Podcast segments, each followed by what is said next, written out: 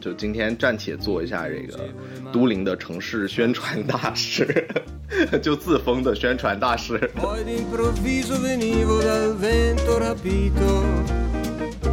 都灵这个城市好像它就是跟一些神秘学的东西有一种脱不开的联系。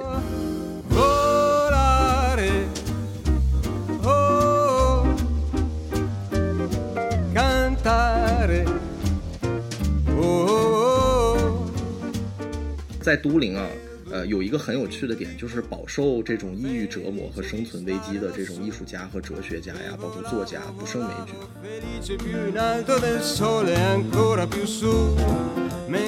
意大利人他会开这样的玩笑，他说为什么德国人如此的严谨与努力，就是为了吃上意大利的食物和娶意大利的姑娘。很有自信了，很意大利了，这个意大。利人很 很骄傲的。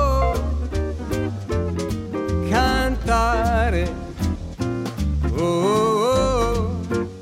欢迎你的在场与证明。本期是与五湖四海的一期串台节目，也是我们开的一个新坑——城市系列“城邀”的第一期。新系列可能主播自己下场讲述，也可能会邀请不同城市的长居者来做客或者串台，聊历史、聊场所、聊生活，并且尽力挖掘这个城市的喜怒哀乐和性格特质。欢迎大家的收听和订阅。Oh.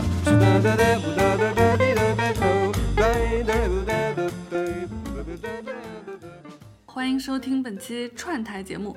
与我们串台的呢是在场证明这个播客节目的主播宇豪。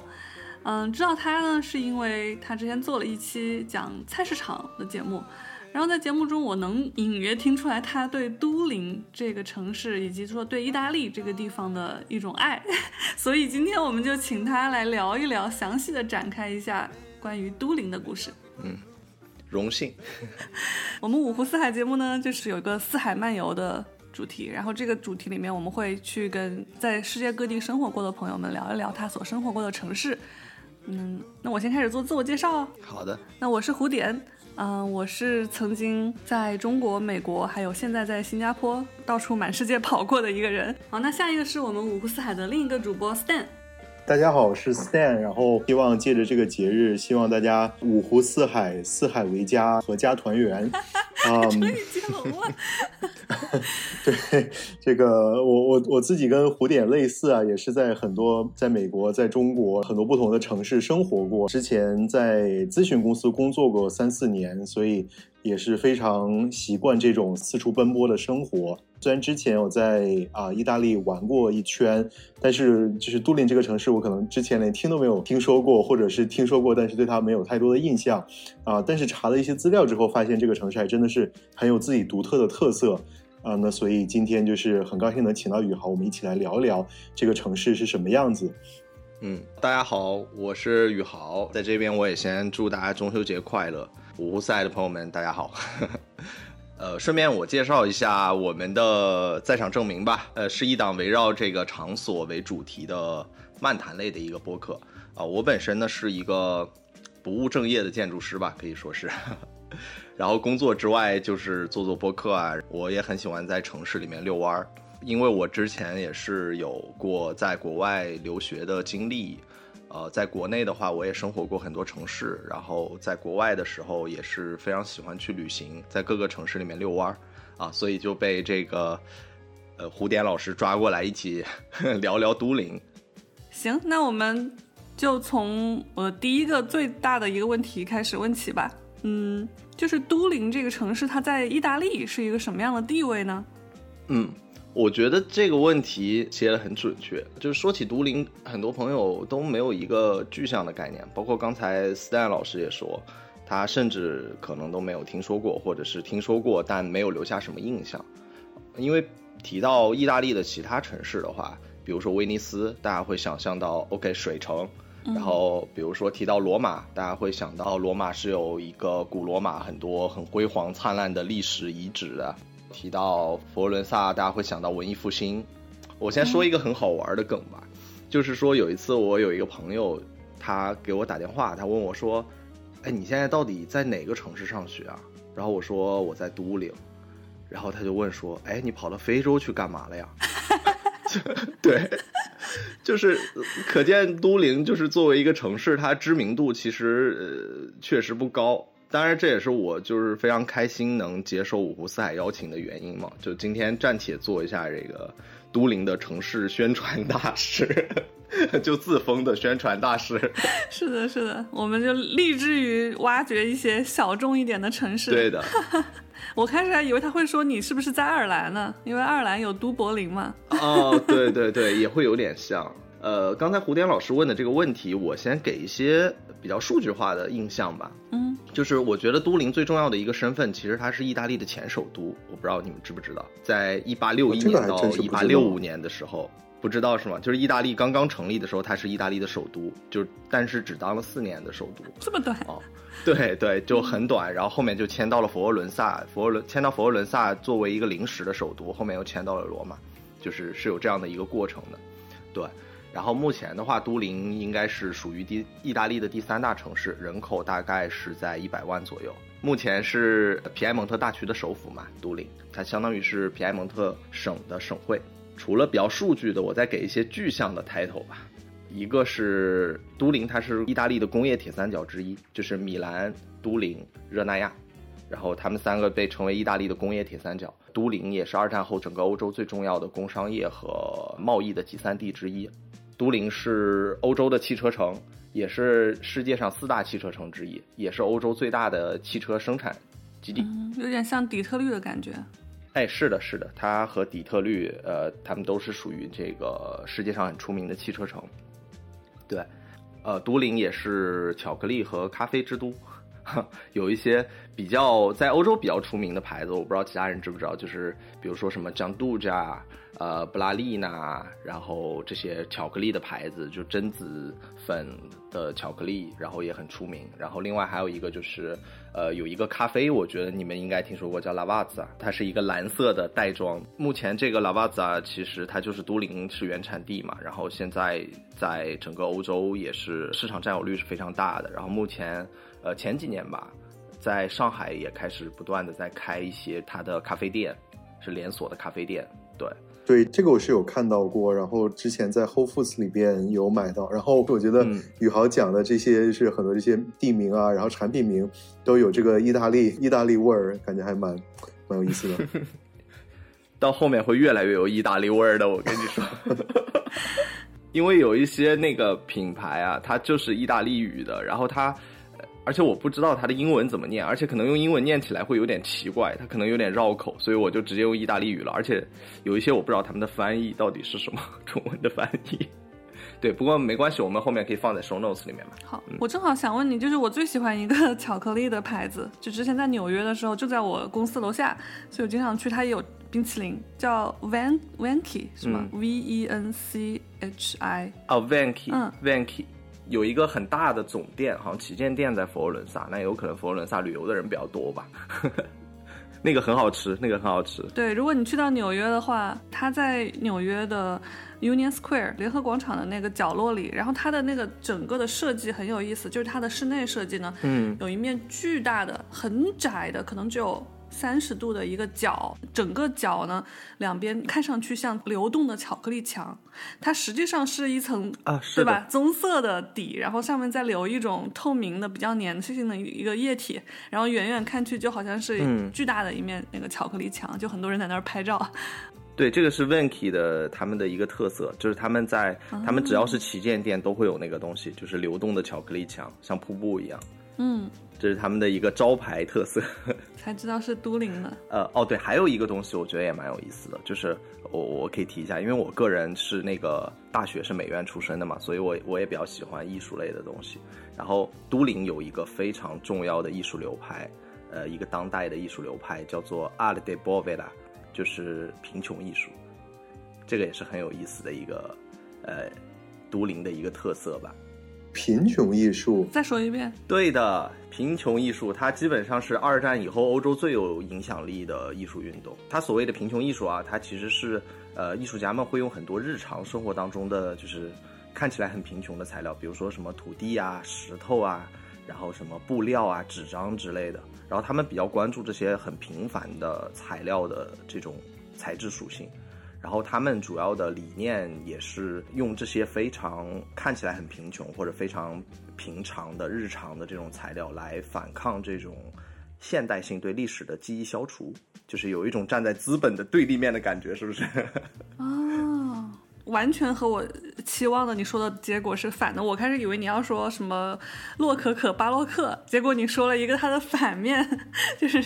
贫穷，对，跟它完全是一个对立的感觉。嗯，对的，是这个有点让我想到，就是就是之前有一个艺术家叫马塞尔·杜尚，就是取了一个马桶，然后把它命名为喷泉。小便池，对对的，对的。当然，贫穷艺术是在杜尚之后啦，也受到杜尚的影响。可以说，整个当代的或者是后现代的这些艺术，它其实都受到杜尚很大的影响。是，但是贫穷艺术在里面，其实它是，呃，其实，在那个年代，它是起起到一个非常先锋的一个作用。哦，我感觉你是不是已经把我们这个都灵的关键词都已经概括全部概括到了，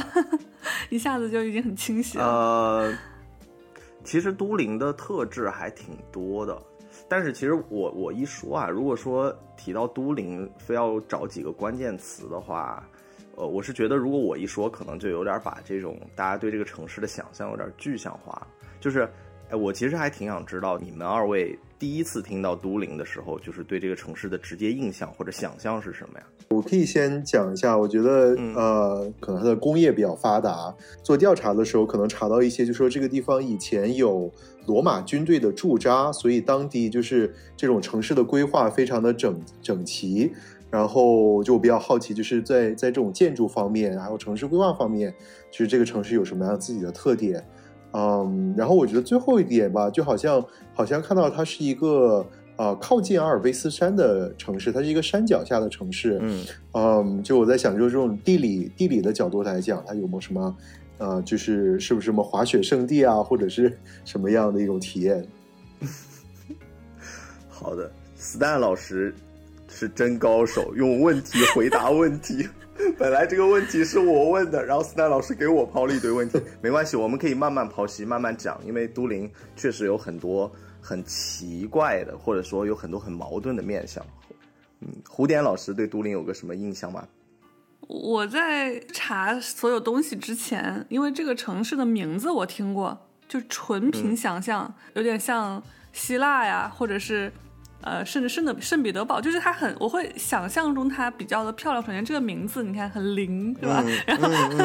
然后又很又很意大利，然后又很，好像它又跟那个什么洛可可跟那些风格好像又有点关系。因为之前可能我去查过巴洛克风格，对这这个风格它跟都灵有点关系。然后所以我当时的想象就是这是一个很浮华，然后很多那种唯美的建筑，然后很很 drama 的很也对很 drama，但是也有一点就很古。不是那种特别现代的感觉，嗯，就是这个名字，其实我第一次知道的时候，我也觉得特别奇怪，就是因为意大利其他的城市，它都是那种很长的名字，或者说是感觉上它就很意大利，比如说那个佛罗伦萨，然后比如说什么那不里，嗯啊这种热那亚，这种听起来它就好像很南欧的感觉，然后都灵就听起来这个名字就很奇怪，这是我我当时的第一印象。不过后面我真正去到都灵开始生活以后。我确实慢慢也了解到，其实这个名字我觉得起的也特别贴切，就是和它的整个城市的氛围也非常像。我抛几个关键词嘛，一个就是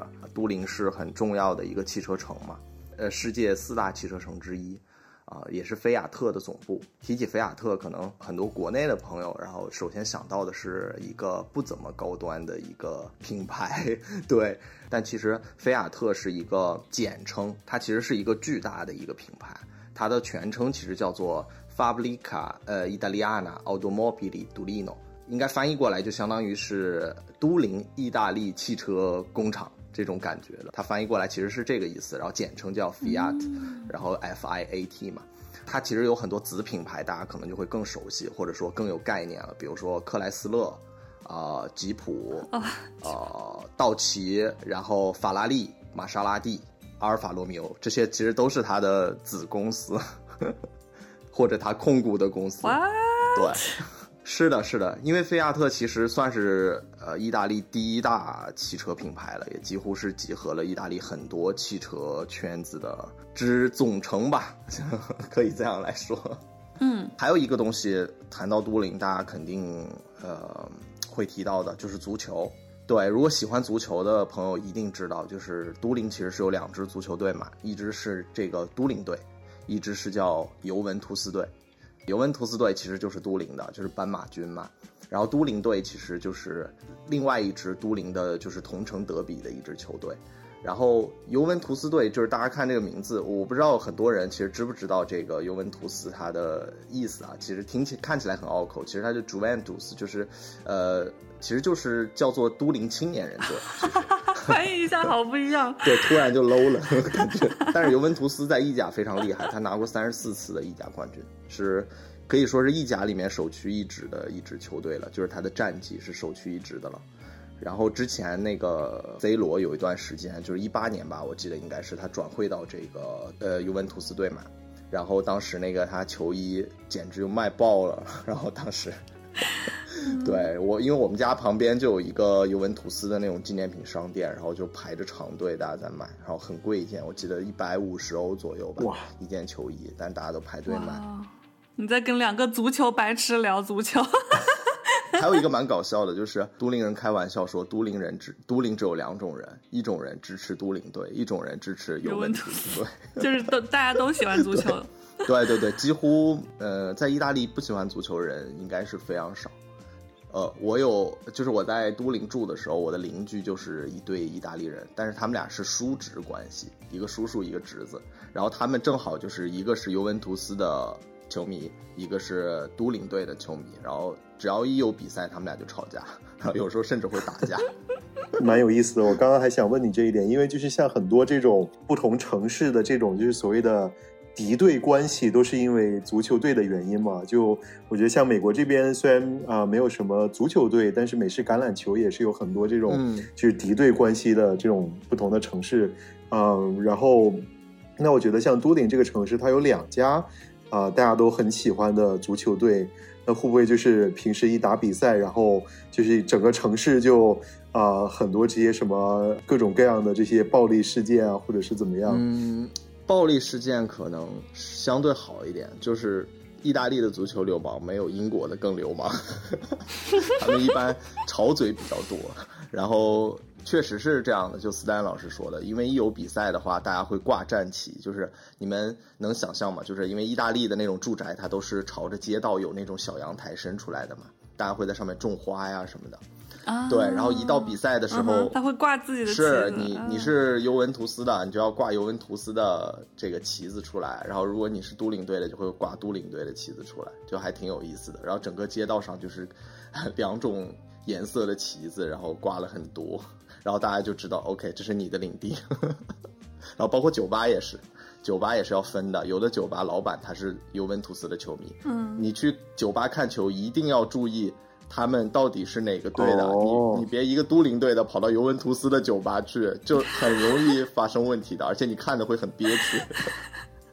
对，刚刚说到汽车、足球，那还有第三个关键词呢？呃，第三个关键词，呃，我觉得这个非常个人，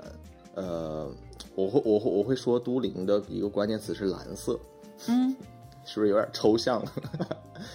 直观来说的话，呃，如果我解释这个蓝色，一方面是因为那个都灵有很多法式风格的建筑，比如说最经典的瓦伦蒂诺城堡、瓦伦蒂诺城堡，然后还有就是因为波河上游的这种谷地吧，还有就是刚才斯坦老师提到的阿尔卑斯山造就的那种很凉爽的气候。然后空气是那种很清冽的那种感觉，然后会让你联想到一种蓝色，嗯，但是也有可能是我们学校，我们学校的校徽，就我们学校的代表色是蓝色，还有就是整个都灵的这种城市氛围吧，其实它都给我一种蓝色的感觉，但是这种蓝色其实是那种挺神秘的、挺深邃的那种蓝色，不是天蓝色，就是那种深蓝色，嗯，我个人的感觉。很有趣，因为深蓝色它其实和我觉得跟它那个搭配有关，就是它的对比色，就它的反向的那个颜色是那种，可能深蓝色是对应的是稍微浅黄一点那种那种砖瓦的颜色，然后它可能这两种颜色在一起是非常和谐的一种感觉，嗯，相互映衬。哦，你说这点还挺有意思的，这点我还真没想到。因为法式建筑，如果说大家看一些巴洛克的这种法式建筑的话，呃，会很明显，就是有一个区分的点，他们的屋顶啊，那个坡顶会呈现一种呃蓝紫色的或者是青色的那种感觉。就是这种建筑一旦多了以后，它就会整个的那种感觉，就是建筑会挺奇怪的，就是挺雅致的。但是那个颜色如果单拿出来，可能跟建筑并不和谐，但是它在那个上面就很成立。是这种感觉的。嗯，讲到建筑，然后我觉得这个宇航你可以多讲一讲，因为你本身又是学建筑专业的。像都灵，我们之前有提到嘛，它是一个工业城市，会不会有很多这种就老旧工厂，然后改造就是新的啊，变成一些公园啊，或者是变成一些其他新的建筑，有没有这样的一些例子？有的，有的。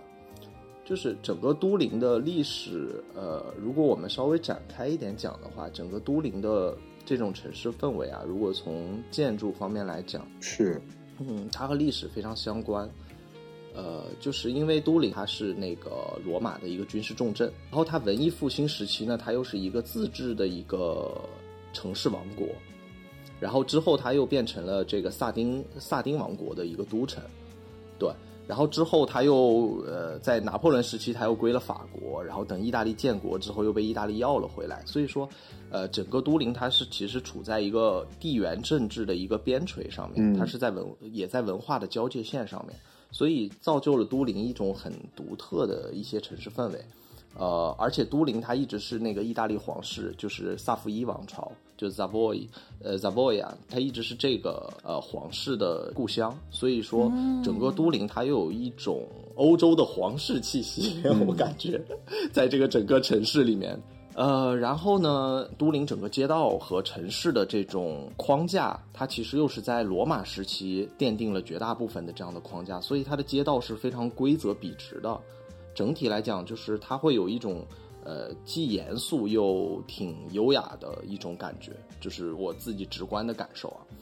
本来前面这一段历史可能还跟很多意大利其他的城市会有一点相近，或者跟欧洲其他一些城市会有一点相近，但是之后十九世纪末的时候呢，都灵呃工业就大量的崛起了，就比如我们刚才提到的那个菲亚特，还有包括汽车相关的一系列的工业和产业，比如说。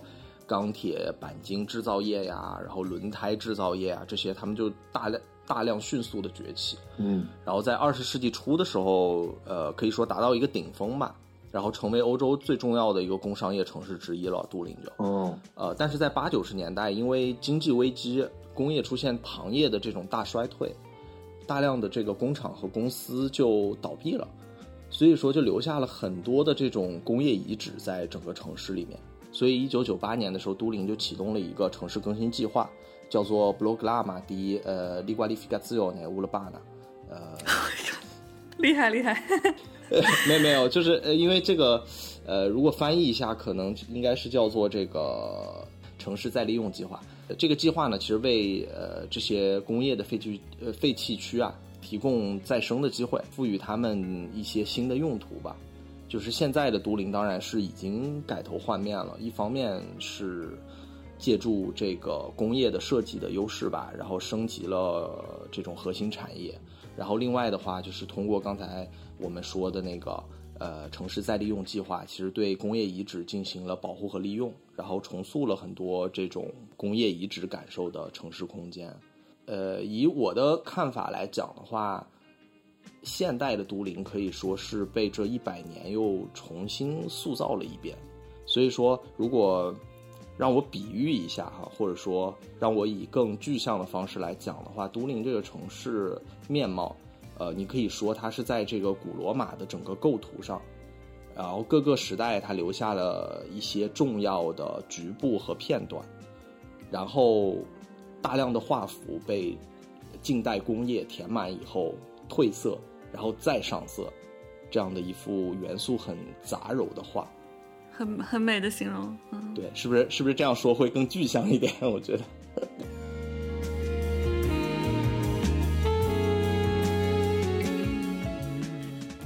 宇豪就从古啊、至今，就可能从最开始这个城市建立的时候，就是帮我们梳理一下这个城市历史的一个脉络，不同的这个年代、不同的王朝给它带来的什么样的一个特色，最后形成了现在这样一幅就是有它独特特色的画面。嗯像你讲的，就是在过去的这可能二三十、三四十年来，你刚刚讲到的这个城市更新计划，有什么样的一些比较知名的现代都灵的一个地标呢？嗯，呃，就是如果你让我推荐的话，哈，有一个推荐大家去，而且它也是一个工业遗址改造的一个非常经典的案例。然后这个叫做 Dola Park，呃，Dola 就是一一条河嘛，也是都灵的一另外一条河，一条是波河，一条是多拉。整个这个工厂，它的前身叫做维塔利钢厂。它在倒闭以后呢，就留在多拉河畔留下了巨大的这种工业遗址。多拉 Park，它是一个包括呃绿地和水系的这种重新设计以后，整个的一个城市公共空间。然后它保留了以前这个钢铁厂一些很经典的元素，比如说巨大的烟囱啊，它可能会把它改造成一个，比如说观景塔或者之类的东西。嗯，还有就是以前的钢厂留下的巨大的这种钢结构，还有顶棚，它把这些元素拿出来以后呢，它重新变成了一个开放的公共空间。在那个大的钢铁厂的那个以前的体量之下，它只保留了钢结构嘛。然后市民就可以在这个底下自由的去分割这个很巨大的空间。然后我去的时候，有很多人，比如说在打篮球的，然后在打网球的，还有很多人在滑滑板或者玩 rap 之类的东西。就是巨大的体量可以提供很多人同时在场 然后去呃做一些这种公共活动。还有一个就是，比如说在这种钢结构上添加了一些新的城市的步道啊之类的，嗯也会很有意思。你会是在一个地面之上，在一个高度上面去游览整个场地和城市关系的呃一种动线。通过这个钢结构的廊桥，你还可以去到街对面有一个教堂，然后这个教堂叫做呃 Sando Voldo。这个我确实也不知道怎么翻译，但是建筑师他是非常著名的一个建筑师，叫做马里奥博塔。然后这个教堂的外形，其实我当时去的时候，我觉得是非常颠覆我的想象的。就是你如果单独看到这栋建筑，你不会认为它是一个教堂的，你是想象不到的。它很像很多个潜望镜组合在一起，然后围合成的一个堡垒一样的东西。像个战争遗迹。对，它看起来不太像一个建筑。呃，然后它的那个外立面是那种马里奥博塔非常呃惯用的啊，就是它的经典的那种砖红色，然后整体建筑会显得非常的巨大和粗犷。然后，但是你一定要进去看一下这个建筑，它的精髓在它的内部。你进去了以后，你会发现和外部的反差是非常巨大的。内部是一个很精致的一个像金字塔形的一个屋顶，然后围绕着整个宽阔的这个大厅。然后它它其实是通过实体和空隙的这种交替和一种手法吧，然后在中央空间产生了一种我们可以讲是这种光影游戏吧，是非常震撼的。我当时去的时候，好，大家这个名字不熟悉或者是不知道搜什么没关系，我们我们之后会在 show note 里边添加照片跟一些场地的链接。我个人的感觉像是很多这种地铁啊或者是工厂里面排气的烟囱，对的，没错。然后看到里边确实是这种就是不停不同的有光有影，然后交叉在一起的效果。嗯，要不就沿着这个建筑的话题继续聊一聊，可以啊，我们就聊聊这个都灵其他的你比较喜欢的一些去处。就是一些比较有趣的场所，对吧？对我我很喜欢谈场所。哎，再次 call back 你这个在场证对，明。联动了一下，是都灵有趣的场所，让我推荐的话，一定一定要去的，非常推荐去的，就是我们自己叫做三大馆。这三大馆呢，就是国家汽车博物馆，然后国家电影博物馆，还有一个就是埃及博物馆，号称三大馆。对，埃及，是不是感觉会有点奇怪？有一个埃及博物有馆，点远哈。我一个一个来说吧，就是国家汽车博物馆呢，呃，我去的最多，因为我当时人就住在林高斗，就是呃都灵的一个稍稍离市中心有一点点远的一个区域。然后这个区域以前就是菲亚特的总部，还有它的试车场都在这边。它后面我们刚才提到它的工业更新改造以后，这个 Lingotto 由以前菲亚特的一个试车场，一个呃类似于工厂或者是总部一样的这个大楼呢，改造成了新的一个商圈。但是现在屋顶的这个试车场还保留着的。我家就住在那边，然后那自然而然的这个国家汽车博物馆就也在那边，而且离得很近，就我我离我住的以前在都灵住的地方就只有两条街嘛，经常走路就可以过去，啊、非常推荐汽车爱好者或者是这种机械爱好者去参观一下。这个博物馆它云集了世界上八十多个不同的品牌，然后从十八世纪。大概一七可能六几年、七几年的样子啊，就一直到至今生产的可能有四百多辆汽车。国家汽车博物馆也是最老的一家汽车博物馆吧。呃，再下来我们说国家电影博物馆。国家电影博物馆是这个三大馆里面我最推荐的，而且也是你去都灵你是不可能不去的，你绕不开这个东西，因为它有两重身份。第一，它是国家电影博物馆。那第二重身份，它的这个建筑呢叫做都灵塔。我不知道你们呃之前看的时候有没有有看到这个东西啊？都灵塔它的原名叫做安托内利尖塔，是以这个塔的建筑师命名的。这个塔呢有一百六十七米高，是十九世纪全球最高的建筑，当时。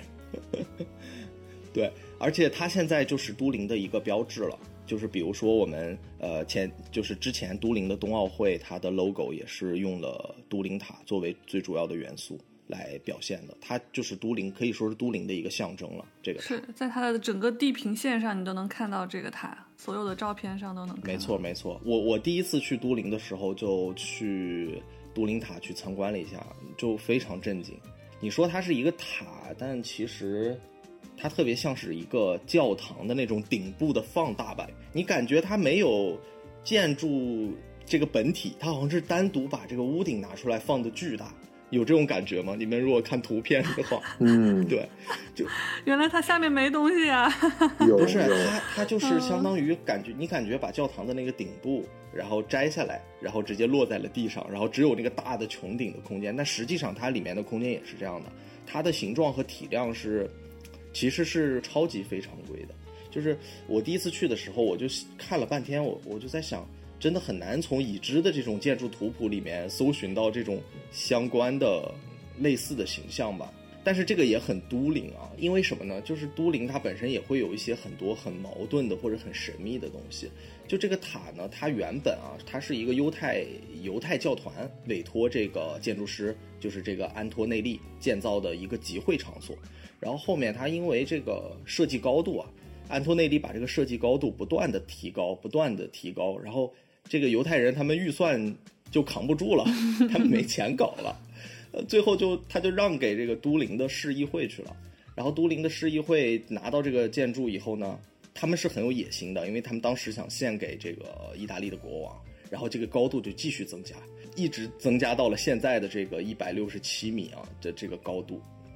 然后两千年以后，这个建筑其实才改造成了国家电影博物馆。但是这个国家电影博物馆啊，可以说是内部空间里面我去过的最酷的博物馆之一，呃，没有之一，就是最酷应该是的。就是最酷的。我可以跟你们说一下啊，就是你们可以想象一下，嗯，它最中间是有一个玻璃的电梯，然后这个玻璃的电梯它可以直接登顶，然后直接到这个都灵塔的塔尖上，当然是一半的位置啊。然后你就可以俯瞰到整个都灵所有的城市，还有远处的阿尔卑斯山。嗯，它有这样的一个观光电梯，然后那个大厅里面呢，呃，它周围是一圈，它会它是一个一个一个的电影场景，或者说电影的这种不同的流派的那种场景，是整个是一圈，你就像一个房间一个房间一个房间这样可以逛过去的。在这个外圈的这些小房间里面呢，再往里，它就是一个巨大的一个大厅，非常的高，然后里面就放了很多那种带音响的躺椅，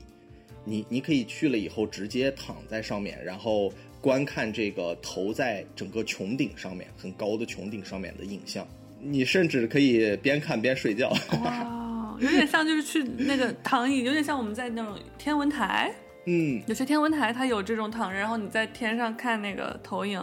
但它这个是一个放大了一百倍，可能更加巨大的一个。是的，是的，就很酷，而且它有很多影像投在不同的穹顶的面上，然后它的呃躺椅也是朝着那个影像的，所以说你基本上就可以躺着看，而且呃你可以看看一点影像休息一下，对吧？然后世界上第一个可以躺平浏览的博物馆。它还有一个东西也很酷，就是，呃，你如果把周围一圈和中间都转完了以后，你会发现它有一个旋转的楼梯可以上去。然后你从那个楼梯上去以后，你会发现是一个非常长的一段悬空的廊桥。这个廊桥是围绕着整个穹顶来建设的，是一个螺旋形的。然后你可以在廊廊桥上一直一直向上攀登，然后达到穹顶的比较高的位置。攀爬这个廊桥的同时啊，它其实是整个一段，它展示的是电影的历史和一些比如说电影史上重要的节点。所以你相当于是你可以一边在这个上面漫步，一边向穹顶上攀登，然后一边去了解这些历史资料。这是电影迷的圣地啊，简直必去之地。对的，非常非常棒是，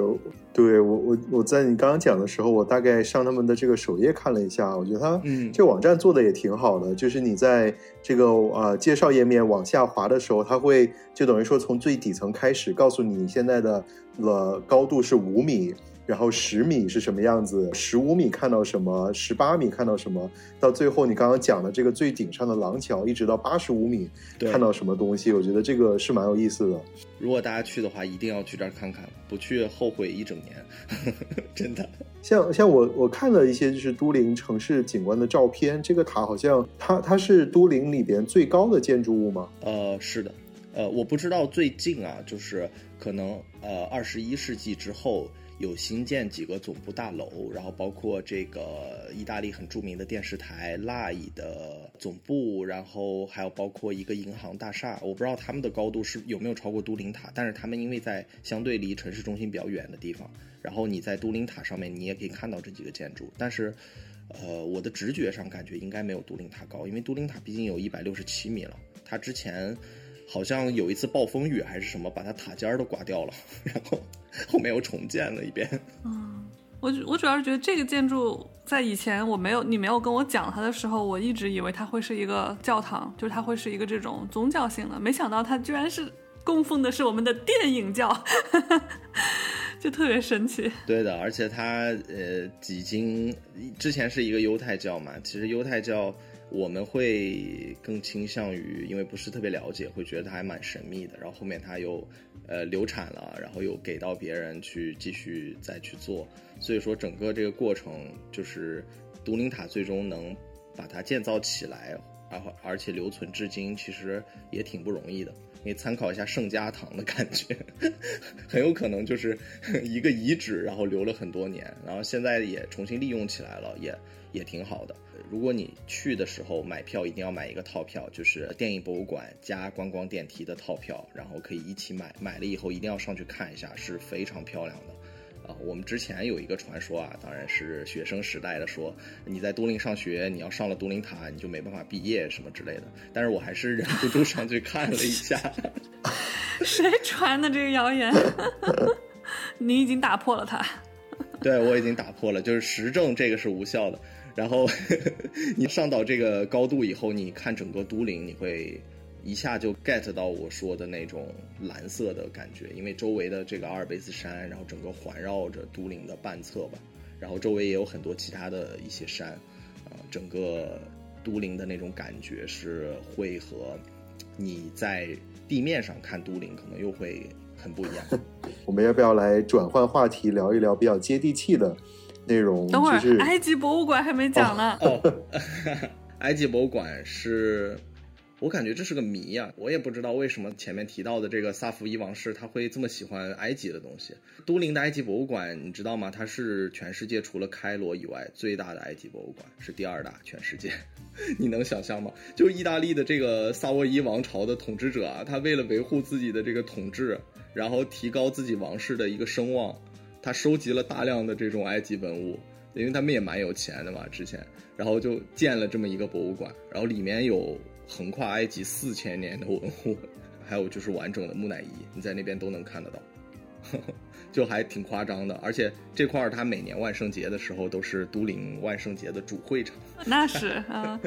这个哦，对这个还挺迷的。嗯，因为我看了一下，它可能就是埃及和意大利，它是直接是通过那个海，地中海这样连的，它可能就是有很多文物，它可以从那边，嗯，至少有这个可行性可以运过去，直接用船运过去。是的，古罗马时期就是全盛时期，像那个亚历山大大帝的时候，他他最后的几个继任者不是瓜分了他的帝国嘛？有一个就在呃埃及嘛，对，所以说他们其实埃及跟意大利的关系一直都还是在历史上一直都还挺亲近的，所以可能。呃，我猜啊，他们可能是觉得，OK，我买很多埃及的文物，或者拿很多埃及的文物过来，有一种重回罗马历史荣光的感觉，是不是？我也不知道，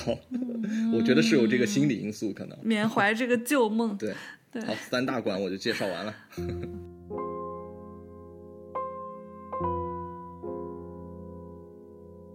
对，说到这个埃及，呃，历史感，那能不能跟我们分享一些有趣的历史，还有以及它的这个氛围，城市的这种历史氛围呢？嗯嗯，我觉得这个也是都灵特别重要的一个特质，就是刚才我们有提到，比如说都灵塔呀，然后比如说提到埃及博物馆呀，好像都还挺迷的这些东西。就是都灵它城市氛围啊，说我有形容是一种蓝色嘛，它是一种挺深邃、挺神秘的一种蓝色。就是如果你让我给都灵一些形容词哈，我可能会真的会给到一些一系列不相干甚至很矛盾的形容词，就是比如说呃威严、优雅、呃粗犷、神秘，比如说欣欣向荣、一潭死水，就是这种，它它其实是很矛盾的一个城市。就是感觉脑子挺乱的，就是说到这些词，但是我我可以大概解释一下，就是，呃，我总的来说，我觉得都灵对于一个不太了解它的人哈，它可能是一个很多面的一个神秘城，就是在都灵啊，呃，有一个很有趣的点，就是饱受这种抑郁折磨和生存危机的这种艺术家和哲学家呀，包括作家不胜枚举，而且许多人甚至精神失常了，在都灵，就是比如说，呃，比较有名的，我举几个人，比如说诗人那个。托尔夸托塔索，然后比如说年少时期的卢梭，然后比如说小说家这个呃莱维啊，就是李默莱维，这些他们都是在都灵有很奇幻的体验，或者是有一些人遭遇到生存危机或者一些精神危机啊。然后我不知道你们有没有听说过一个东西叫都灵之马，你们有听说过吗？好像是跟尼采有关，是吧？是的，是的，有一个部电影叫《都灵之马》，但它也是借用的这个，也可以说它是一个传说，也可以说它是一个历史故事吧，因为非常确切的，可能现在已经无法考证了。都灵之马它其实也是都灵，它有点神秘的一个侧面的佐证，就是都灵有一条非常重要的大街，叫做波河大街，在波河大街上，就是呃历史上说尼采看到一匹马，然后受到鞭挞，然后他就冲上去以后抱着这一匹马哭，然后之后就倒地。不能起了，呃，之后他就精神错乱了，后半生就癫狂度日，就是这是一个历史故事。但是确实尼采是在都灵疯掉了，但是我们不知道疯掉了他到底在想什么。感觉说到这儿其实有点恐怖了。但是都灵这个城市好像它就是跟一些神秘学的东西有一种脱不开的联系。因为就是如果刚才我们提到的波河大街，如果你去逛的话，你会发现波河大街两边它其实有非常多的这种古董店、古董商店，还有古董书店。然后这里面有很很多书店里面都有大量的讲魔法和巫术的这种书籍。而且我们学校对面都灵理工嘛，然后我们的建筑学校区在那个瓦伦蒂诺城堡，刚才有提过，就是在这个瓦伦蒂诺城堡对面，它有一个犯罪学的博物馆，然后据说是一个十九世纪的一个。犯罪学的一个走火入魔的大神，里面都是他的实验品和收藏品。他的这个理论呢，是宣称犯罪是一种返祖的现象，而且会遗传。哦，他这套理论在这个整个十九世纪吧，还是有很巨大的影响的。这个博物馆里面就是有很多他收藏的那种很恐怖的东西，什么死人的面部模型啊，什么开颅的仪器啊，这各种器官内脏啊之类的。所以说。就是你可以想象一下影视剧里面那种什么科学狂人的那种实验室之类的。嗯，对，都灵是有一家这样的这种犯罪学博物馆的。哦，我之前去过费城的那个马特博物馆，然后我觉得应该下次要比较一下，看哪个更恐怖一点。嗯，就我觉得这些其实都是都灵这种比较独一无二的一些气质，也吸引了很多这种大量的这种天才的艺术家，然后作家呀、设计师啊、工程师之类的这种很神秘的氛围。对他们来讲，可能是一种我不知道啊，可能灵感的原材料或者是什么样的。当然，这些人啊，呃，之前提到的一些历史上的名人也好，或者说都灵孕育出来的这些作家呀、设计师啊、艺术家啊之类的，其实他们也反过来反哺了这种城市氛围吧。我觉得，就是这种神秘的面纱一样的，或者说有点微微的神经质的这种。气质，但是我我自己也还挺喜欢的，我觉得还挺酷的。我在都灵总有一种。想到这些事情啊，会特别有一种画面感。就是我不知道你们小时候有没有看过那个一个动画片叫《魔方大厦》。哦哟天哪，我的童童年阴影，好吧，天天看。对啊，是不是童年阴影哇？是就是真的，你在都灵有时候你会感受到那样的感觉或者那样的氛围，就是很多元、很多维，然后又有一点神秘学的那种感觉。哎，那那我很好奇啊，就是像像宇豪，你你你说你在。都灵生活的时候有这样的一种感觉，就是能不能举一些例子，就是有什么样的一些这种神秘事件，或者是经历一些什么事情，让你让你有很深刻的这种。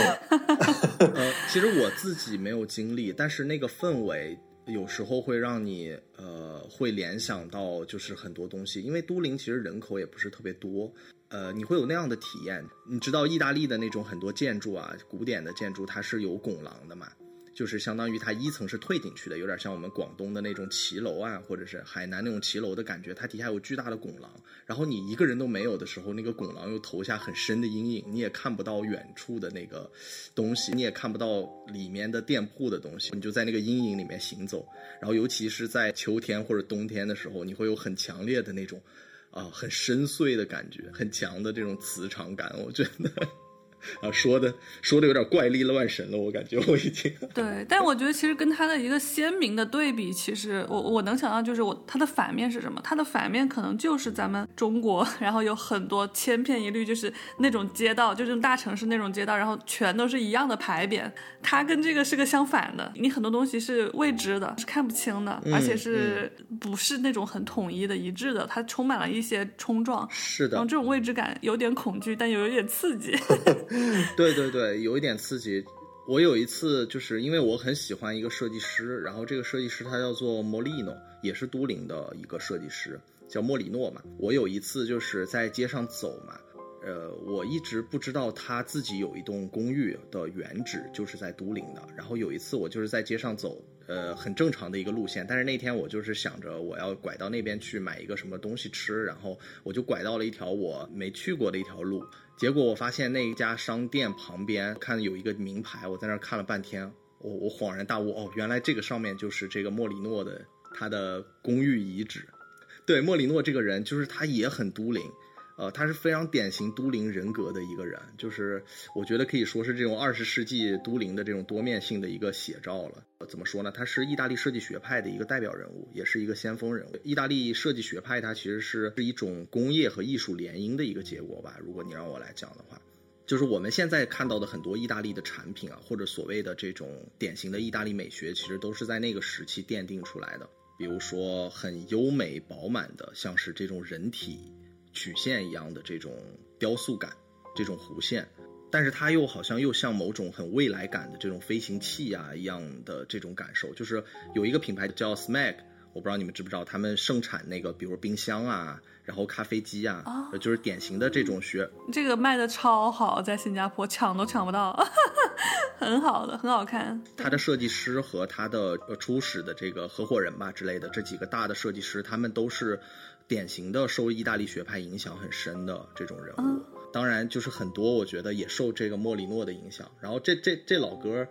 还挺有意思的，就是他特都灵，怎么说呢？他本人很怪，他的作品都是他为自己或者是为客户量身定造的，他从来不量产，他很遵循那种人体工程学啊之类的东西。就是他的设计一丝不苟嘛，但他的性格又特别野性豪迈，就是特别意大利人的那种，就是贪恋刺激呀、欢愉呀这种感觉的，就是，呃，而且他，比如说这个人啊，我觉得他是一个非常非常典型的天才，就是他之前学滑雪，然后很短时间就成为意大利最优秀的滑雪运动员了，嗯，然后还出了一本滑雪的书。然后他后面又去玩赛车，然后在二二十世纪五十年代的时候，就是玩了一段时间，他就赢了很多欧洲的比赛冠军。然后他还自己设计自己的赛车，然后也是赛车界的经典。还有他他他有非常多重的身份，就是他还玩什么什么特技飞行啊，然后也自己设计什么飞行器之类的。他还是这个人体摄影师，然后还设计女鞋、设计时装，还设计建筑、设计室内。啊，他一生还有这个五项 专利发明，也写作啊，做舞台、做电影场景。他也是最前卫的这个家具设计师。啊，我我去过他主持建造的设计的一个很有名的建筑，在都灵叫都灵皇家剧院嘛。然后那个剧院就是非常有他的设计风格，就像一个子宫一样那个剧院，它整个的大厅，然后墙面上有非常多那种装饰，呃，就是看起来就是在隐喻，比如说什么酮体呀。卵巢啊，这种就是女性的器官，就是这就是他典型的设计风格。这反正这老哥是超级的放浪形骸，反正但是又特别的天才。就本身这种人身上，我觉得就特别符合都灵那种气质，有一种神秘的迷思感觉，就很不可思议这样的人。就是天才和疯子一线之间的那种感觉。对对，而且都灵也有很多其他的一些历史名人，就如果最耳熟能详的，比如说。呃，看不见的城市的作家叫卡尔维诺，啊，然后还有就是有一个哲学哲学家，然后符号学的大家，当然也是一个作家，叫做那个安伯托艾科，他有一本很有名的书叫做《玫瑰的名字》，作家权称之为作家中的作家，然后他们都是都灵大学毕业的，就是也在都灵生活了很长的一段时间。有句话我不知道当讲不当讲，就是 我有一个朋友去意大利留学了，然后他。当时给我总结的就是他对意大利的印象，他是这么说的：“他说，意大利呢就是一个人的这个智商方差特别大的国家，他就是在这么多年的历史里，你也可以看到，就是他有无数的白痴，有无数的普通人，但是他就有那么一两个，在人类的历史上都可以璀璨如顶峰的。”极度的天才，然后这些天才他出现一个就能养活这个一百年的意大利。对对对，而且他还少说了一点，就是意大利的这种天才或者这种人精和这种意大利的白痴也是一线之隔。然后他们的人精经常会干很多白痴的事情，然后白痴有时候会突然灵光乍现，干一个很宏伟的或者改变人类历史的事情。就是如果你读意大利的历史，会觉得非常有趣，就很多这样的人。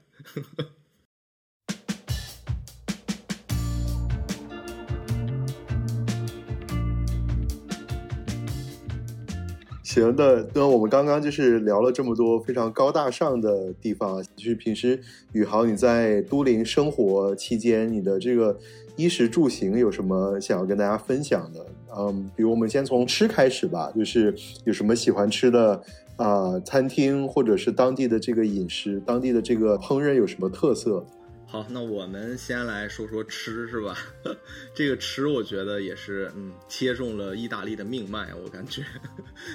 意大利呃还是挺好吃的。就，呃，意大利的这个好吃啊，就我觉得和它物产关系很大。它北部是那个阿尔卑斯山嘛，然后有大量的河谷和平原。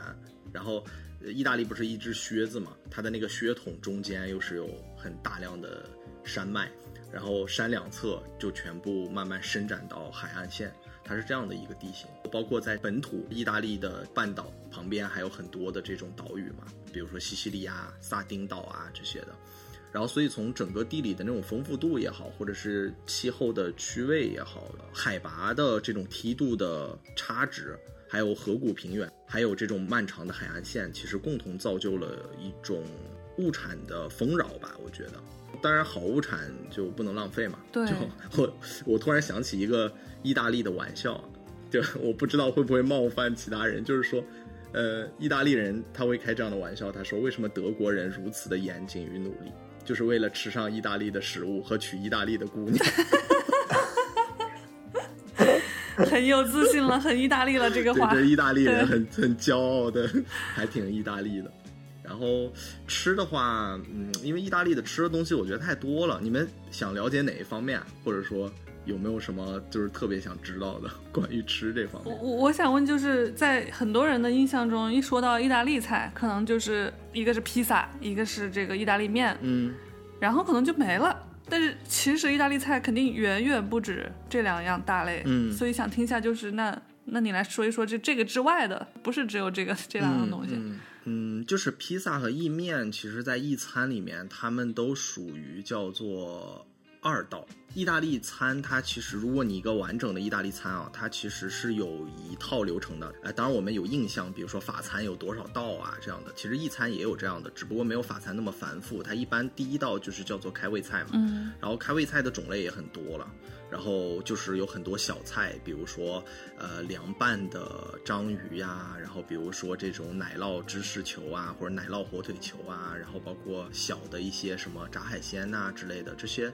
色拉，然后包括什么牛肉塔塔这些，它其实都算作这个开胃菜，不是特别大的一道，但都比较清爽，然后比较开胃的那种感觉。然后那再下来第一道会有一道这个肉，就是主菜。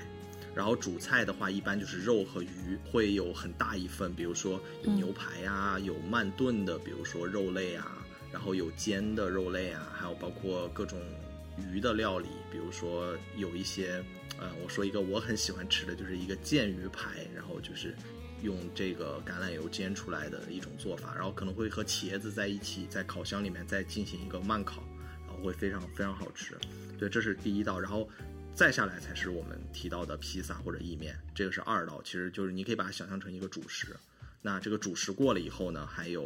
嗯，必要的顺序就是甜点，甜点完了以后还得来一杯 espresso，咖啡对 espresso，或者来或者来一杯那个苦艾酒啊之类的，呃，或者是那个鹰牌的那个开胃酒，这是完整的一套顺序。但一般正常人，我觉得啊，当然意大利人是可以了，我觉得正常的中国人可能都吃不完这一套，太太多了。我吃过一次，差点给我撑吐了。意大利人超能吃，嗯，是的，是的，是的，我我觉得完整的这一套真的普通饭量的人都吃不下，但他们可以吃得下，我也不知道为什么。我我真的吃过一次完整的一套，我都感觉一动都要吐出来了。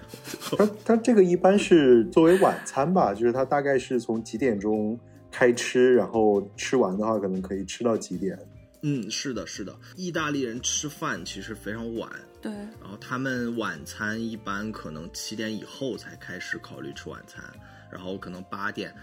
呃，因为你懂得，意大利人也不守时，然后又话比较多，然后懒懒散散的。比如说大家约七点，OK，意大利有一个非常重要的社交规矩，就是别人约七点，呃，嗯我们这边是。呃，别人约七点，我可能我六点五十、六点四十到，对吧？表示一种尊敬或者是守时。意大利人不是这样的，意大利人的社交规矩是，我如果约你七点，你是七点半以前是不能来的。哇哦，学会了，学会了，以后就是要往前再多说一个小时。是的，如果你准时出现的话，这个请客的人会非常错愕，说：“哎，你这么老这么早来这么？早就来了想干活吗？还是？” 对他会觉得不可思议，你你这么早来干嘛？我们都是要迟到半小时以上的，所以说他们这样的晚饭就也很晚，然后可能有时候会吃到十点甚至十一点，然后才吃完。这一套顺序下来以后也挺复杂的。当然，他们把晚餐看得非常非常重要，这是第一个。而且第二个，他们的晚餐其实并不仅仅是吃饭了，它包含了很多其他的社会生活和文化活动哦啊、很多晚餐的时候，比如说它会和所谓的饭后娱乐活动可能会结合在一起了，比如说欣赏一下音乐呀，或者是现场演奏啊，然后或者跟朋友们一起聊天呐、啊、之类的这些过程，都会在晚饭整个程序里面去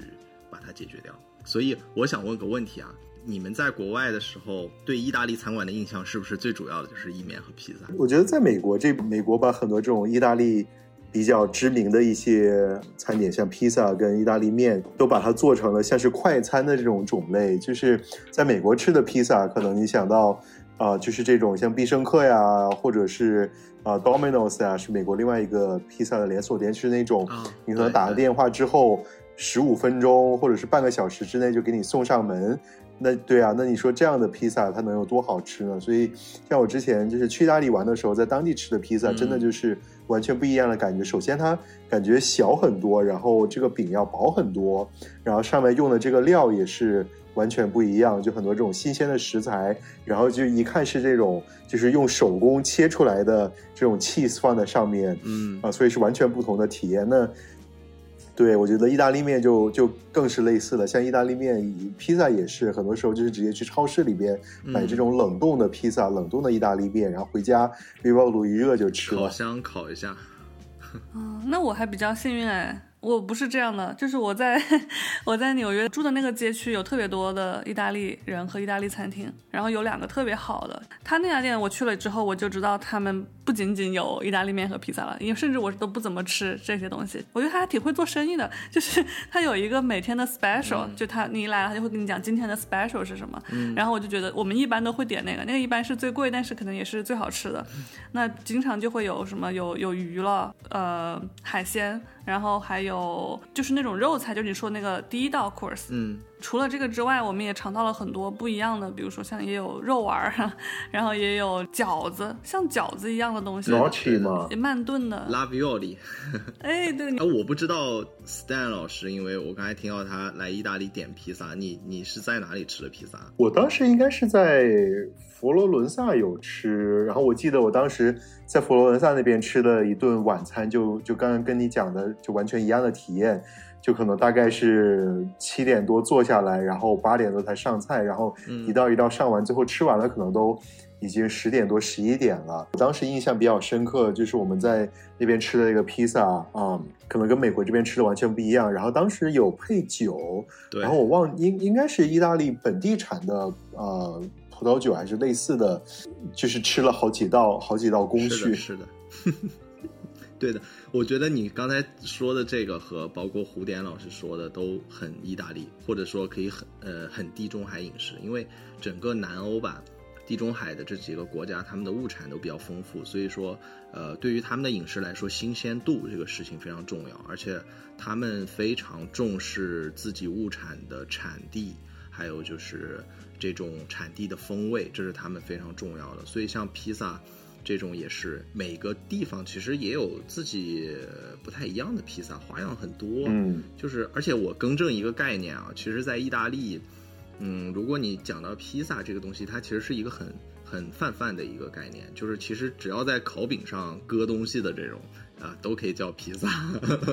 所以就会有很多莫名其妙的披萨。就是，但我听我一个那不里的朋友讲吧，因为那不里是号称是披萨的发源地嘛，嗯，我听他讲说。主要可能披萨还是两个流派吧，比如说偏北部的饼底会薄一点，然后偏南部的饼底会厚一点。然后你吃的佛罗伦萨的那种呢，可能因为它正好在南北之间嘛，然后它可能、啊可能相对来说会小一点，会饼底会薄一些，可能更偏北部的一个感觉。对，尤其是在米兰的话，你呃在米兰如果去吃一些，比如说以点心所谓的那种点心啊，或者和喝酒为主要的这种餐馆的话，你会看到一种很有趣的披萨，就是它只有这个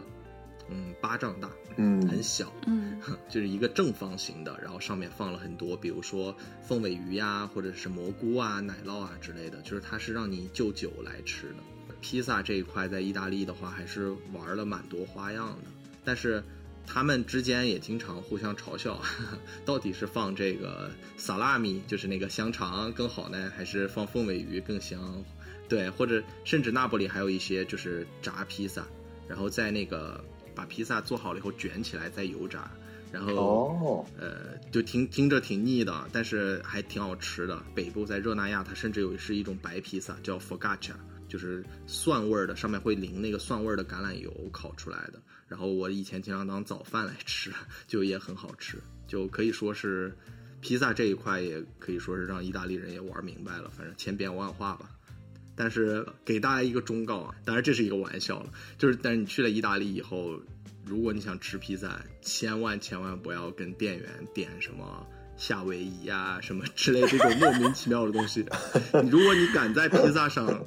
放水果，那个服务员大概率一定会让你滚蛋。是，这是绝对不容挑战的一条意大利人的底线。对，什么都能放，但是水果 no。这是意意大利人的披萨底线。说到吃，我还有个问题哈，就是我之前有个意大利朋友在纽约的时候带我们去吃了一家他认为最好吃的意大利餐厅，我们当时其实是非常 震惊的，就是简直就是一个碳水炸弹，就是上来就有一个像巨大的一个饺子一样的披萨，你吃过那个东西吗？是脆的，是吗？那个那个应该就是有对对对披萨，就是像那不里人嗯吃的一种方式。对，他会把那个，因为我们烤饼嘛，啊上面放了很多东西以后呢，它是一个感觉是一个像新疆的馕一样，但是你把它哎一对折一裹过来，对，在嗯。它就变成馅儿了嘛，面和馅儿，然后你再一油炸，然后就是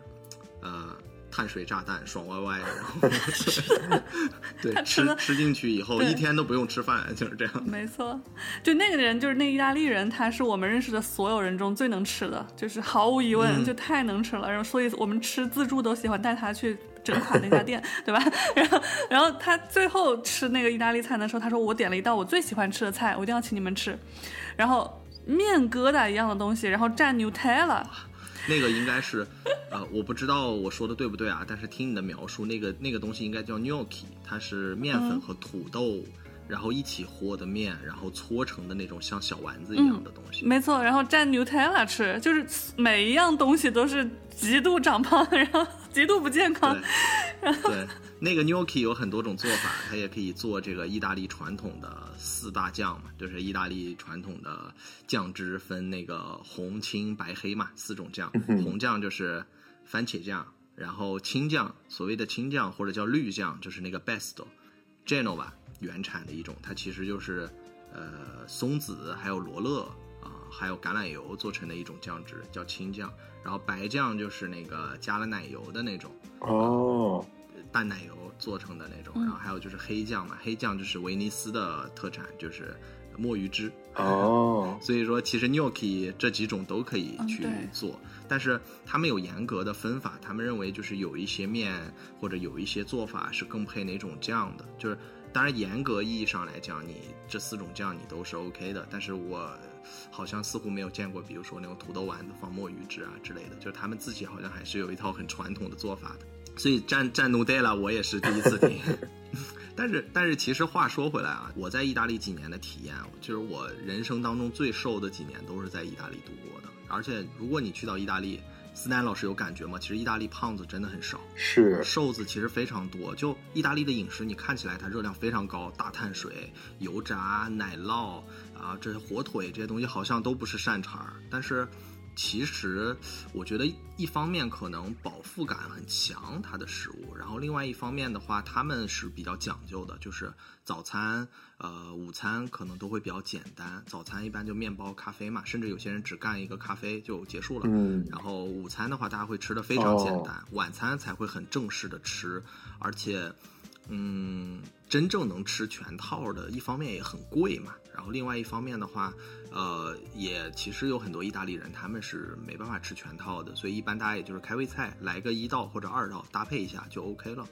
对，所以说其实我在意大利那几年也感觉到，就吃东西吃的巨饱，而且吃完以后就也特扛饿，也也不是很饿。虽然说吃了很多意面啊之类的碳水，但他们的那个小麦是叫做杜拉小麦吧，就是应该翻译过来就叫做硬小麦，它的那个品种叫杜拉。啊其实就是意大利语“硬”的意思，就翻译过来可能就是硬小麦。然后那种小麦，其实它、呃如果健身爱好者的话，应该会比较喜欢它。它算是一种比较优质的碳水，蛋白质比较高嘛，对它比较优质，它这个碳水就饱腹感又强，但是它的呃能量啊或者什么的又没有普通的我们的精米精面那么高。嗯，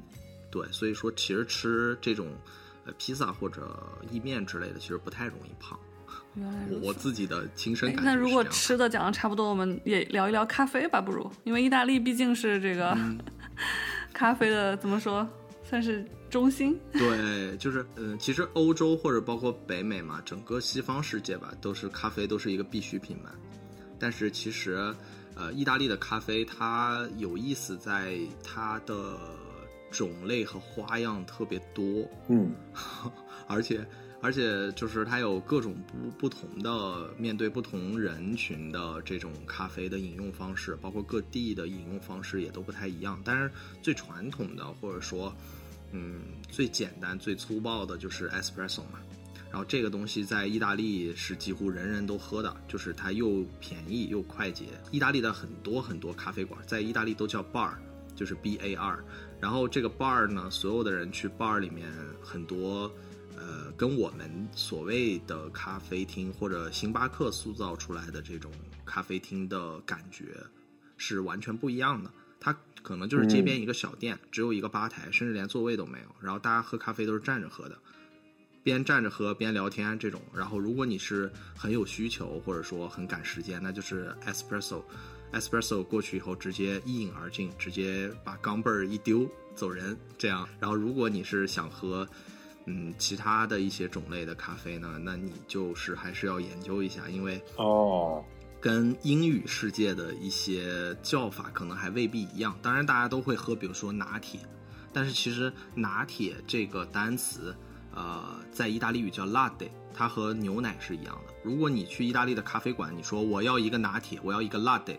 然后他会直接给你上一杯牛奶，他不会给你上咖啡。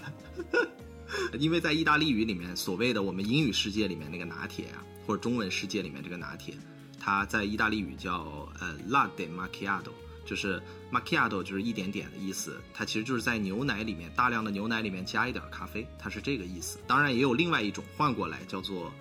cafe macchiato，cafe macchiato 就是说在很多咖啡里面加一点奶。哦，这个很有意思，因为我我一直以为 latte 跟 macchiato 是两种，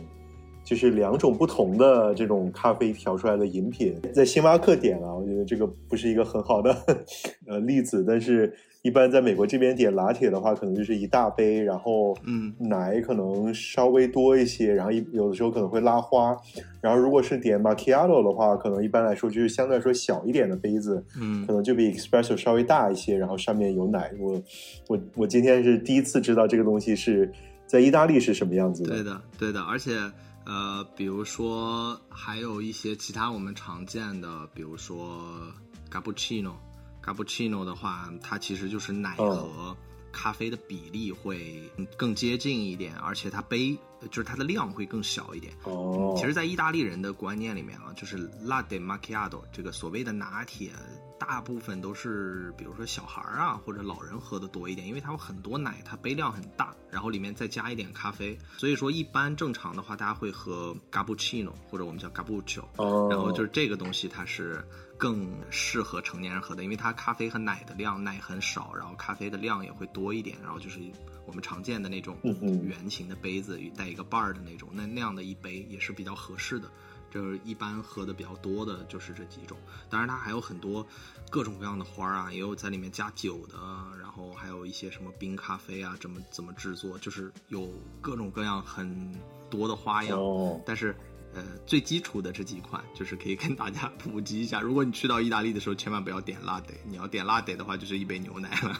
关于喝冰咖啡这种，这好像是美国这边给带来的一个，就好像就是在意大利那边。大家是不太喝冰咖啡这种东西吧？你是说，对，意大利它其实，呃，它的冰咖啡也是代指一个具体的咖啡，它不是说冷的咖啡都要冰咖啡。意大利的冰咖啡，它是在里面有的会加，甚至会加冰激凌，还可以加百利甜哦，百利甜酒。Affogato 吗？呃，对，会有有一点像那种感觉，但是可能味道上又有点差别，还挺难描述的。如果你是夏天去到意大利的话，很多 bar 会卖这个东西，然后你可以说我要一个。S coffee 哦，它不是就是往像美式一样往里加冰和水。对，美式他们不喝的，美式他们坚决不喝。OK，你要是在咖啡馆点美式，然后大家会 OK，你是一个其他国家来的人，你肯定不是意大利人。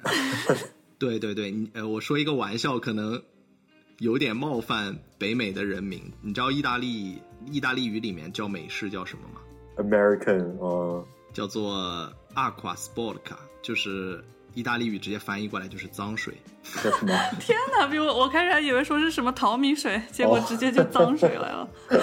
太狠了。就是意大利人他们对自己的饮食这一块的东西，就是反正搞得特别严谨，而且还是、嗯、也不能说排外吧。对啊，就是、我觉得也可以理解了。你像我们作为中国人在美国这边，就是美式中餐，就基本上如果有其他的选择，都是不会踏足的。对，就像如果我们在中国，我们找一家高端的这个中中餐厅，我们说我要了一个陈皮鸡，你说会不会被人打死？这就是 是可能不知道这是什么东西吧？是的，是的。而且而且，我记得就是当时我意大利的那个朋友，他就说：“哎呀，我要回意大利了。”我说：“你回到意大利以后你要干嘛？”他说：“回意大利之后我要狂吃番茄。”我说：“为什么？”他说：“因为整个美国就没有有番茄味的番茄，所以就是意大利的番茄肯定是更有那个番茄味儿的。”我觉得。而且他们有，你说到这个，我就补一句，就是我们上期。呃，在场证明菜场聊过这个事儿，就是因为美北美因为菜场或者说所谓的这种原产地的概念可能更稀薄嘛，大家都是玩运输啊、供应链这一块的东西了，所以说番茄在北美的话，大部分都是考虑到运输的情况，都会用那种很硬的番茄，但它没什么味道。但是在意大利，因为广泛的种番茄，而且有各种各样的品种，所以说。嗯，他们的番茄可能更多是来自于原产地的，或者说是，呃那种很硬的那种番茄，其实几乎在超市里面也很少，就因为它没有市场，风味是很重要的，就是在意餐里面是很重要的概念，它的产地和风味。就如果你去意大利吃饭的话，哦、他们给你介绍，比如说一款酒，然后一款奶酪或者怎么样，他会首先告诉你它的产地是哪儿，然后这个产地的奶酪有什么特点，然后它的。会呈现一种怎么样的风味？这个对他们来讲是很重要的事情。对，刚刚聊完吃喝，我们要不要聊一下那个住行？然后住的话，住的话，我觉得都灵还是挺宜居的。就一方面气候我觉得也蛮好，然后另外一方面的话，房租也很低。就是我我之前我刚才有讲到，我们、嗯、我住在那个菲亚特总部旁边嘛，就是以前的 Lingodo 这个区域，然后房租大概应该是在四百五十欧左右。哦呃，就一个月还挺便宜的，是一个国内那种所谓的有点像公寓一样，它可能大概五六十平米的样子吧，然后四百五十欧的房租也，我觉得也还不算贵，还还可以，挺便宜的，才三千不到呢人民币。嗯、对对，而且居住条件非常好，他们的房子因为墙体非常厚嘛，就是有一种冬暖夏凉的优势在，而且都灵的气候来讲的话，它夏天也不会非常热，冬天是有点小冷的，一般还是会下一下雪啊之类的。但是，我之前住的那个房子，因为稍微离市中心会远一点嘛，天气好的时候，我的那个租的房子从阳台上直接就能看到阿尔卑斯山，哦、非常舒服，值了。对，嗯、所以只要四百五十欧，确实买不了吃亏，买不了上当。我觉得 你这个大使形象做的真是很到位。对的，对的。嗯，那主要的交通工具，比如说有地铁吗？还是什么？对，交通工具的话，都灵的交通工具主要就还是三类吧，一类是地铁，一类是公交，还有一类是电车。然后比较呃有趣的是，它的地铁其实很短，据说好像呃现在在规划第二条线了，之前是只有一条线。但是你懂得，以意大利人这个效率，可能哎呀，十年后吧，嗯，可能我都老了，对吧？我觉得我都不知道他们能不能做得出来。反正他们推进这种事情特别慢，但是它反正有一条线，而且它的那个都灵的那个地铁也很可爱，它的车厢都很窄。一个一节车厢就只有好像四个吧，还是八个座位，然后剩下的人都是站着的，因为它的线路也很短嘛。嗯、你从这一头坐到那一头的话，可能充其量可能二十五分钟到三十分钟，就从首站坐到尾站的话，确实也很很小。然后另外有一个就是欧洲很多国家都有的特色嘛，就是电车，但是意大利的电车有一个比较搞笑的。呃，我不知道其他是不是每个城市都有啊，但是呃，之前我因为住过米兰和都灵嘛，然后也住过热那亚。热那亚好像没有，但是米兰和都灵都有这个传统，就是他们的电车是可以包车服务的。哦，就是如果对他们有餐车，你可以在电车包下来以后举办 party，或者是直接在电车上用餐，然后他边拉着你在城市转，然后你在里面用餐。对对对，就还挺酷的。但是我自己没体验过，应该也蛮贵的。但是我见过，就是有比如说一帮子同学，然后他们今天都一起毕业了，很开心，可能提早会订一辆这样的车，然后在上面开 party，边吃边喝，然后边在城市拉着转，这样会很有意思。这个好酷啊！说到 party 就嗨了。你们下次去意大利的时候可以体验一下，然后大家拼一辆车在上面玩一下，试一试。组个团，我们再拼一辆车在上面录个播客哦。哦，可以可以。对啊，能坐多少人呢？你刚刚说那个包的？嗯，它应该就是一节车厢吧，一节车厢可能我觉得二十个人是没问题的，挤一挤的话三十个人应该也 OK，而且很有氛围嘛。但那个车都很老了，都是可能大几十年、一百年，然后那种车，然后走起来都是哐哐哐哐的那种声音，还挺酷的，挺有氛围感。是。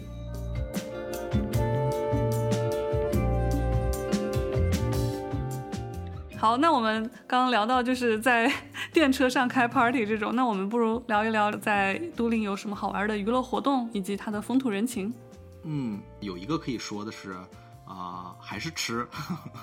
就是 aperitivo，我不知道你们有没有听说过这个词啊？其实它呃英语里面可能是叫做 happy hour 吧？嗯。就是类似的一个东西，对。然后，但是在意大利，我们叫 aperitivo。然后，aperitivo 这个东西，它其实它的发源地就在都灵。嗯。然后，对，都灵是它的诞生地。但是我不知道跟那个其他国家的这种 happy hour 的区别大不大。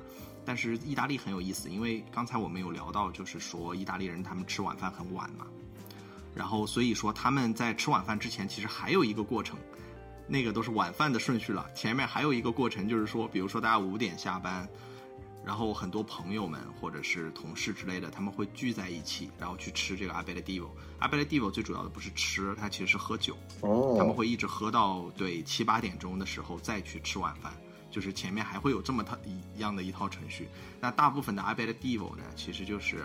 嗯，它是一个所谓的套餐价吧。就可能十欧到十五欧左右，它主要是看酒水和菜色，会有不同的定价。哦。但是在这个定价以内呢，就是酒你只能喝一杯，你只能选一杯酒，比如说鸡尾酒也好，然后 whisky 也好，或者说是开胃酒也好，啤酒也好，你可以选一杯。然后呢，但是菜是可以随便吃的，就是它的菜就会有点像。我们刚才提到的那个意大利的那种开胃菜一样的，有很多菜式。就如果是一个非常好的 aperitivo 的一个地方的话，那它其实是会有一个可能十几、二十甚至三十种菜菜色，各种各样小的火腿啊、奶酪啊，然后各种小菜，然后你会就着那个可以喝酒。哦，以前我们吃的特别多，因为。第一是便宜，第二是呃你又有酒喝又有菜吃，而且管饱。但其实意大利人他们很少就是吃的非常饱在那个地方，因为他们还要吃晚饭。但我们穷学生的话，就是直接连喝酒带吃饭，呵 呵就一一通就全部就搞定了。OK，所以这阿贝勒蒂欧是大家可以去体验一下的。在都灵有一个非常非常重要的一个历史广场，叫做 Piazza Vittoria。呃，Veneto 就是算是都都灵最著名的广场之一吧，你可以把它称作维多利亚广场啊。然后这个广场呢，就是它远处对岸就是那个上帝之母教堂，然后广场周围一圈，它有很多很多餐厅，然后咖啡馆和小店。那可以下午的时候就比较推荐下午或者晚上的时候可以去那边逛一下，然后可以先去旁边的一个咖啡厅，叫做呃 Cafe Elena。这个咖啡厅是一个非常非常历史悠久的咖啡厅了，然后据说是这个尼采的每日必去之地，可以去找一下尼采的遗韵。然后在这边喝个咖啡以后呢，你就可以基本上到了七点钟以后的样子，就可以在这个广场上就会有大量的阿贝勒蒂 o 就开始。摆起来了哦！你如果是在这个比较热闹的时候去，比如说夏天或者游客比较多的时候，整个那个大广场是会整个摆满的，全部都是人们在坐着吃那个阿贝勒蒂欧，在聊天啊什么的。所以这个也很推荐大家去体验一下。然后另外一个的话，就是如果你是常年的哈，比如说在米兰或者是都灵，经常经常去的一个旅居啊或者之类的一个状态，那还有一个挺有意思的东西是。皮埃蒙特大区和伦巴第大区，就是米兰和都灵的这两个省，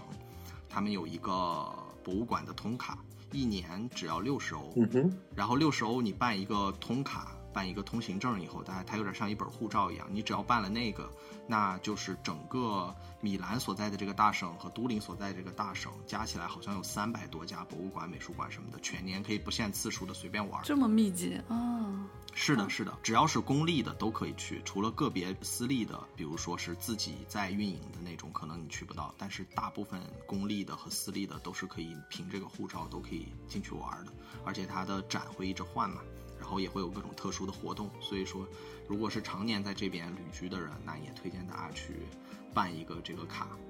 也能理解为什么艺术氛围这么浓了。是的，是的，对啊，我觉得这个感觉真的挺不错的，就感觉欧洲很多城市都有很多这种艺术博物馆啊，各种各样不同的。像你刚刚推荐的这几个，全都去一遍也值回票价了。对，是的，是的，在他们的邮局吧，我记得是好像就可以办，或者是几个服务中心就可以办。你办了这个护照，哪怕你只玩三五天，那其实你去那么多也值回票价了，而且对，遍地都是美术馆的嘛，有历史的，有包括艺术的，像我们刚才提到的那个贫穷艺术啊，然后就是都也可以去呃都灵的这个现代美术馆去玩一下，都还挺有意思的，会看到大量的这个贫穷艺术的装置和作品。嗯，哦，那还有一个比较有趣的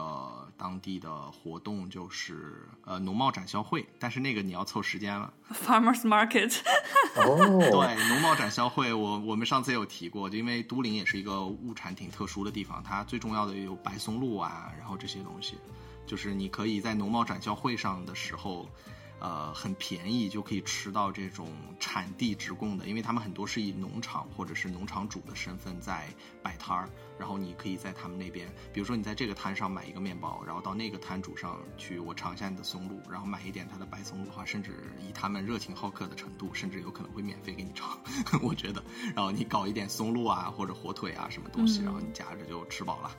大概就是这个感觉。对啊，就感觉这个有点像在美国这边去这个什么 Costco，然后在里边吃各种这个试吃，然后吃饱。然后我觉得至少在这种农贸市场上面可以吃，就是有番茄味的番茄，有松露味的松露。对的，有奶酪味的奶酪对。唯一的代价就是你可能要陪摊主聊一会儿天儿，这可能是唯一的代价，因为他们大部分都是话痨，他们会拉着你聊天儿。对，我觉得我们我们今天就是涉猎到了，就是有什么好吃的，然后有什么好逛的，然后就去这些好吃好逛的地方，还可以想象一下，就是自己吃的是当年尼采吃过喝过的酒吧餐厅啊、然后这些文人墨客经历的这些，嗯，那我们要不然最后再聊一下宇航，你当年在都灵学建筑上学是什么样的一种体验？嗯，因为我呃在都灵理工读书嘛，读研究生，然后大概是两年多的一个求学经历吧，所以说呃一方面跟都灵的感情也蛮深的，然后。跟都灵理工这个学校的感情也挺深的，但是其实 开始去的时候，因为意大利语很难，一开始完全听不懂课，而且我们那个课程的安排就是很奇怪，它呃研究生第一个学期的课程全部都是以理论课为主的，我我就记得有一门课啊，就是那个时候是我们所有人的梦魇、噩梦，然后那个课就是叫做一个生态学的一个课，因为我的专业是学的城市设计这一块的东西，所以它涉猎的专业有特别多。你不不光包括建筑学，然后包括规划，然后包括比如说植被、生态、土地、地理这些东西，你可能都会有涉及。而且我们的课，它是一个在意大利读研究生的话，它的课是一个非常庞杂的一个系统。你在这个系统里面，你主课是必上的，除此之外，所有的选修课你只要修够学分就 OK。我不知道你们有没有那种体会啊？尤其是对于外语来说，不是自己的母语来讲的话，就是你去听和说的时候，耗费的精力是非常非常大的。嗯啊所以我一开始刚上学的时候，基本上我只能听上午，下午我人就放空了，我就感觉脑子已经空 身体。被掏空。对，而且，对，而且我上午只能也就只能听懂百分之三十左右，然后。但是我们那个教授人很好，就是等到这个课程结束的时候，因为我们有要有考试嘛，然后他就，呃，说可以专门联系所有的外国学生，给我们发邮件，说我可以把我的教案和 PPT 可以发给你们，你们可以自己看文字版的来去复习。然后我当时就觉得哇，那太好了，快来快来，把这个你的 PPT 发给我，然后这样我就可以不听你讲课，我都可以学会了。结果他给我发了一个邮件，我一打开，他的 PPT 有一千两百页。哦，好认天真老师。对，完全就等于白发。然后最后还好，我们那门考试比较特殊，就是因为意大利呃研究生的考试有有的学科它是有面试有笔试，你可以二选一的。然后就笔试成绩就一塌糊涂，然后我们教授就给我发邮件说你还是参加面试吧。然后面试其实就是你跟教授对聊嘛，他会给你抛一些问题，然后你去回答这些问题，只要你解释得通，只要你说的东西是对的，就 OK。哦呃，所以说最后就是口试通过了这一门。这个 机制很棒哎。是对呀是的，在在意大利很多东西都可以商量，而且，呃，还有一个比较有趣的是，意大利的考试是可以刷分的，你们知道吗？就是说，就不断的考。对你考完试以后，呃，我不知道大学的课程是不是这样，好像也是，呃，尤其是研究生是这样的。就如果你是面试的话，你跟教授聊完了，教授会当场给你一个分数。还有一个比较有趣的是，意大利的满分是三十分，哦，然后他会现场给你一个分数，教授现场给你一个，比如说二十五分，这个分你满意吗？他会问你你满意吗？满意吗？然后你 还可以商量。对，你可以说不要，是的，你可以说这个分我不要，我下次再来考，我回去再复习一下。然后每一个教授他每门课每年可能会有三到四次左右的考试时间吧，你只要提前跟他约，他都会帮你去再考一次。所以就是有很多同学会，呃，比如说成绩不是特别理想，就会刷分这样的。偏执狂的意大利同学，他们会一定要把所有的课都刷到三十分，哇，或者是在三十分之上还有另外一个分数叫做呃 lode，就是三十 lode。这个 lode 就是一个更高荣誉了，就相当于是说比满分还高。学的一点儿毛病没有。对，就是我也挑不出任何毛病。但是这个是很有用的，因为它在你最后毕业的时候，因为毕业你要算一个总分嘛，它是平常的成绩，嗯会算一个平均分，加上你的毕业设计和毕业答辩的分数，最后再综一个分数。那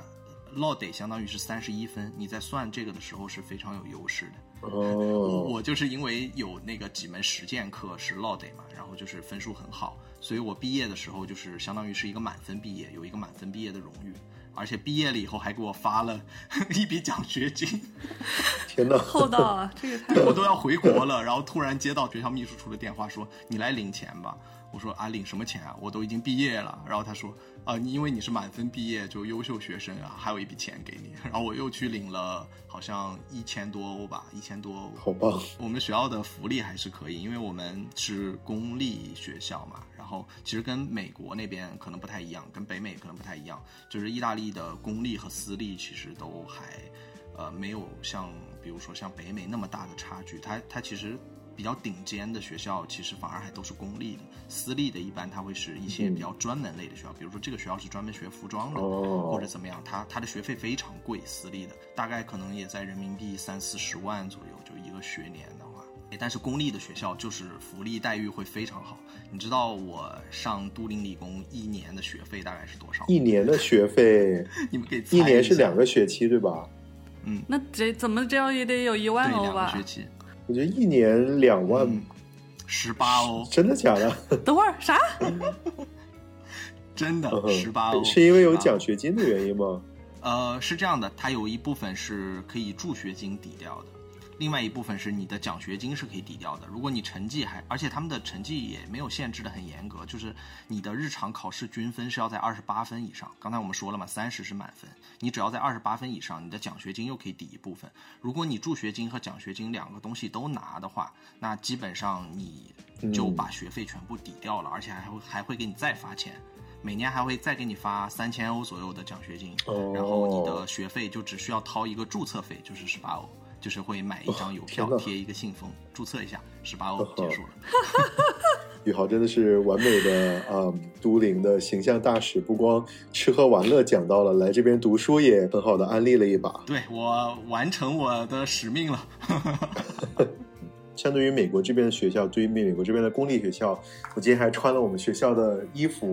，Georgia Tech 也是公立的。然后当时我们一个学期的学费大概就要去到一万多两万美元，然后哇已经算是便宜的了。那算成人民币的话，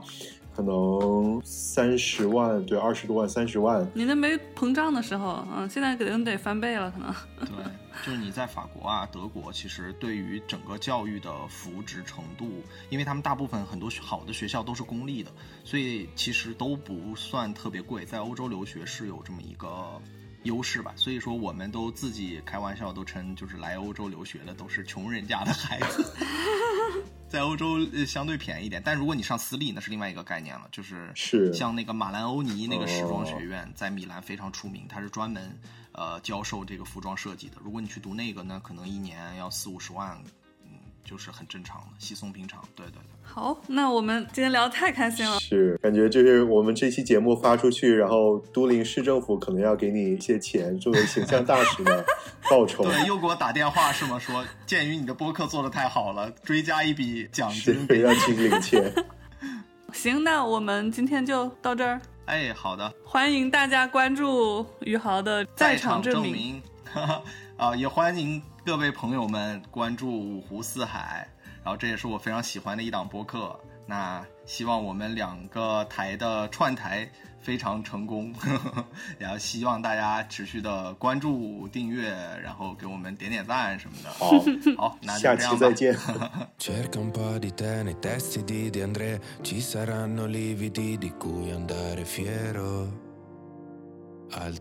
如果喜欢我们的内容，欢迎订阅《在场证明》播客。目前，你可以在小宇宙、苹果 Podcast、喜马拉雅、网易云音乐及 QQ 音乐搜索“在场证明”来找到我们，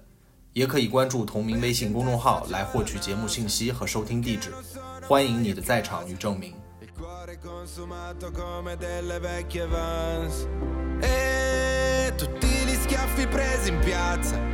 e l'inchiostro sulle braccia, tutto era con bacia, tua madre che mi bacia. Il primo bacio, il primo giorno a scuola, il primo giorno in prova. Il primo amore, il primo errore, il primo sole che ti scotta. Ed è la prima volta anche per me che vedo te Prima di ogni cosa, prima di ogni cosa E ho preso appunti per tutte le volte che ho sbagliato Ho manuale di istruzioni dove di istruzioni è scritto attaccato E tu sei il primo posto in questa vita che mi sembra nuova Prima di ogni cosa, prima di ogni cosa Un cinico spietato che non si è mai adattato, che non si è mai goduto ciò che la vita gli ha dato. Poi sei arrivato tu e tutto si è fermato. Vorrei insegnarti tutto quello che non ho imparato. Perché in testa c'ho la nasa e che non sono mai a casa. Il cuore consumato come delle vecchie vans. E tutti gli schiaffi presi in piazza e l'inchiostro sulle braccia. Tutto ora combacia. Tua madre che mi bacia. Il primo bacio, il primo giorno a scuola, il primo giorno in prova. Il primo amore, il primo errore, il primo sole che ti scotta. Ed è la prima volta anche per me che vedo te. Prima di ogni cosa, prima di ogni cosa. E ho preso appunti per tutte le volte che ho sbagliato ho manuale di istruzioni dove di istruzioni è scritto attaccato tu sei il primo posto in questa vita che mi sembra nuova Prima di ogni cosa, prima di ogni cosa